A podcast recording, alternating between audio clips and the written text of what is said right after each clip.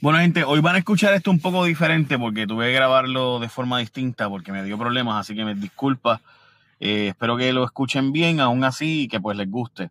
Bueno, vamos a noticias más importantes. Hoy es 11 de septiembre, obviamente 11 de septiembre de 11 de septiembre, perdón, 2001. Sabemos que fue una fecha muy particular en nuestra historia y que nunca olvidaremos, así que eh, nada, vamos a las noticias más importantes porque tenemos que continuar, pero sin duda un momento de recordación durante el día de hoy deberíamos hacer. El Senado baja las multas de autoexpreso, pero no las baja realmente. Y es que el Senado aprobó, chequense esto, porque están aprobando bajar las multas a 15 dólares de 50, ¿verdad? Pero entonces la Junta de Control Fiscal les dijo, mira, eso va en contra del plan fiscal.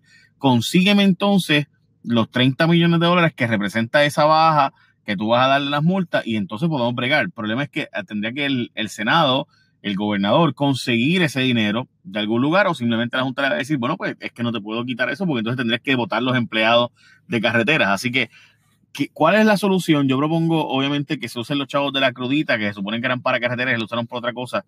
Por otro lado, eh, decir que la empresa, quitar la empresa va a solucionar el problema, eso no es verdad. La empresa lo que hizo fue implementar el sistema que tenía AutoExpreso antes y administrarlo. O sea, la empresa lo que hace es enviar las multas, pero la multa la da AutoExpreso. O sea, así que quitar la empresa tampoco soluciona el problema. Creo que la empresa no ha logrado poner la tecnología que se suponía tampoco, pero tampoco es que quitarlos a ellos va a resolver este tostón.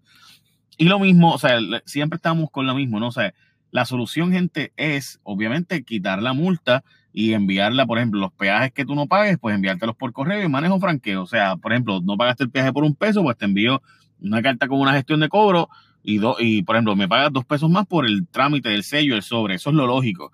Pero pues en Puerto Rico no hay voluntad para eso. Nada, adelantado que quienes cojan cupones tengan que trabajar y es que siempre eh, hay una medida que se aprobó en el plan fiscal por la Junta y el gobernador que las personas que entre 18 y 60 años tendrían que trabajar para poder recibir los cupones y ese proceso está ahora en la transición, o sea que el gobierno federal apruebe la transición de cómo se va a hacer.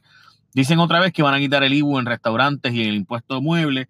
Mire, francamente, yo he escuchado esto ya 500 veces, así que veremos a ver. Pero ahora lo que Tony Soto dice es que para poder eh, hacer esto van a bajar la medida del auto, de, de los restaurantes, perdón, lo van a, lo van a bajar en vez de 11.5% a 7%, como se había dicho antes, van a bajarlo aún más, dice él. Y esto porque cuando obviamente tú vas a un supermercado, no, te, no pagas IBU, mientras que cuando vas a restaurantes y demás, la clase media los profesionales en Puerto Rico, que comemos muchas veces en los restaurantes, o casi siempre en los restaurantes, pues obviamente es un impuesto sumamente oneroso.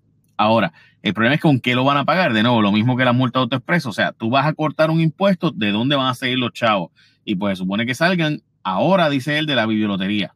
Veremos a ver, obviamente, veremos a ver. Pero era, para eso eran los créditos contributivos, que iban a eliminar unos créditos contributivos, y iban a implementar otros créditos contributivos, y entonces de ahí esos dineros que iban a recibir, pues en vez de recibirlos del gobierno, iban a bajar los impuestos.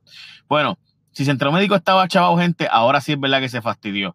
Y es que le van a cortar 17 millones de dólares al Centro Médico y ellos ya tenían 100 millones de dólares en deuda y además de eso tienen serios problemas eh, porque obviamente cada vez que llega alguien un herido de bala en Puerto Rico va a Centro Médico. Cada vez que hay un accidente de tránsito y hay un trauma va a Centro Médico. Y estos son los gastos más altos que tiene. Por ejemplo, Centro Médico, un, un, un herido de bala le cuesta en promedio 60 y pico mil dólares y 25 mil pesos por cada lesionado en accidente de tránsito. Así que obviamente Centro Médico no puede cortar 17 millones de dólares porque ahí es donde va la mayor parte de los puertorriqueños. 9% de la gente que llega allí no tiene plan médico.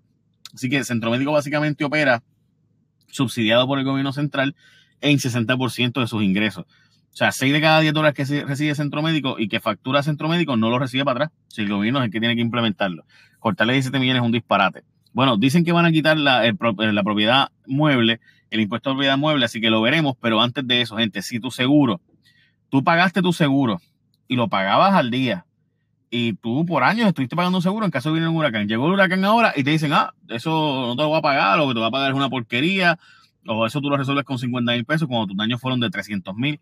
Pues mire, tú no tienes que aceptar lo que el seguro de la gana. Tú puedes, obviamente, llamar a un abogado de la gente de Disaster Compensation Attorneys, la consulta es gratis, sin obligación y no pagas nada a menos que ganes la reclamación. Así que llama al 787-331-4254, 787-331-4254, 331-4254, Disaster Compensation Attorneys pelea por tus derechos y tú pudieras necesitar un abogado para hacer esta reclamación.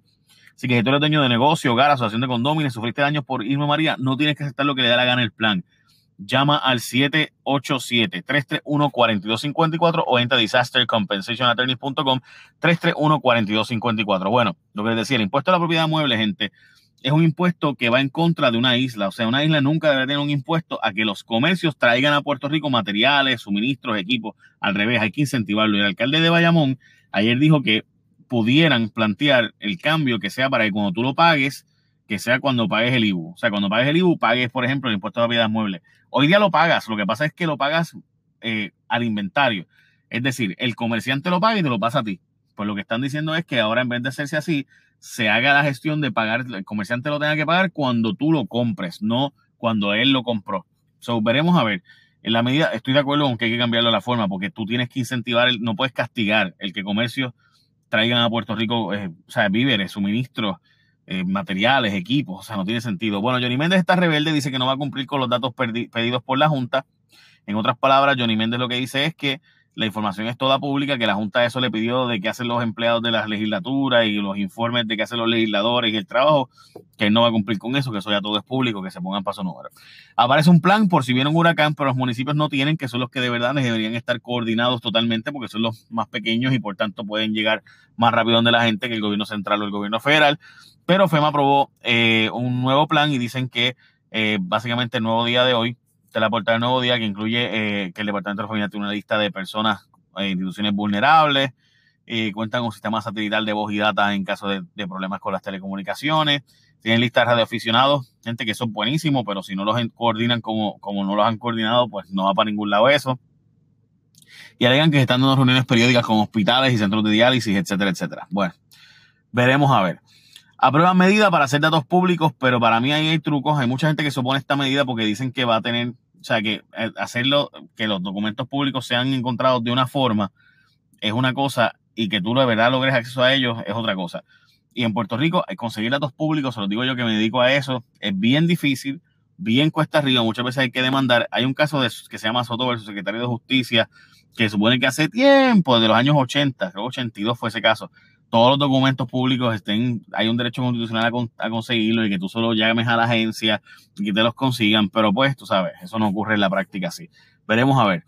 La Autoridad de Energía, Eléctrica estamos preparada, dice José Ortiz, para un huracán, pero que necesita cerca de 800 empleados porque se ha ido medio mundo de la Autoridad de Energía Eléctrica. Esperemos que no sea como a ver Nazario, que los recogen así, van por la, legislatura y, ah, tú quieres trabajar, bueno, fuá, y tú, tú también, ah, fuá ¿Se, acuerdan, verdad? Lo que sacamos en este programa, pues así fue como, es que Ben Nazario pues se las trae y después le, pasan cosas, pero el Departamento de la Familia también enfrenta falta de personal, dicen que necesitan 200 plazas para llenar y poder hacer los trabajos. Ahora los niños van a tener que usar car seat hasta los 9 años.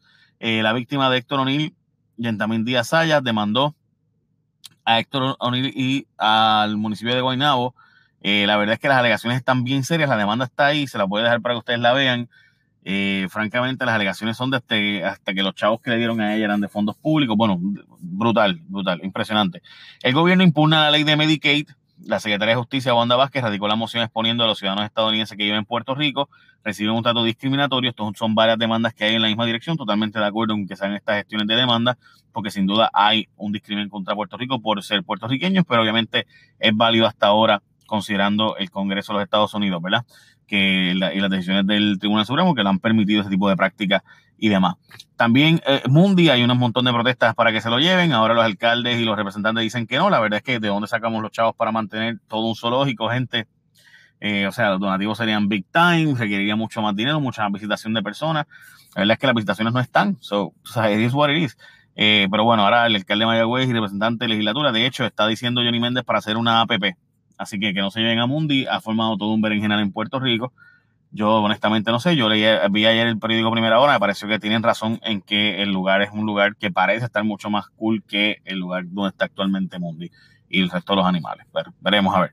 También hoy el juicio, continúa el juicio de la viuda negra Aurea Vázquez Rijos. Ayer la, la psicóloga de ella básicamente dijo que Aurea pues este le dijo que tenía sueños con cuchillas, con, o sea, básicamente la misma forma en la que murió su esposo. Eh, la psicóloga de pareja dijo que Aurea dijo que no iba a dejar ir a él así, que le habló de sicarios, bueno, en fin, de todo un poco, un desastre. Ayer fue un mal día, sin duda, para Aurea Vázquez Ríos. Hay otras noticias, pero me parece que son las más importantes del día. Buen día, gente, bendición. The podcast you just heard was published with Anchor. Got something you want to say to the creator of this show?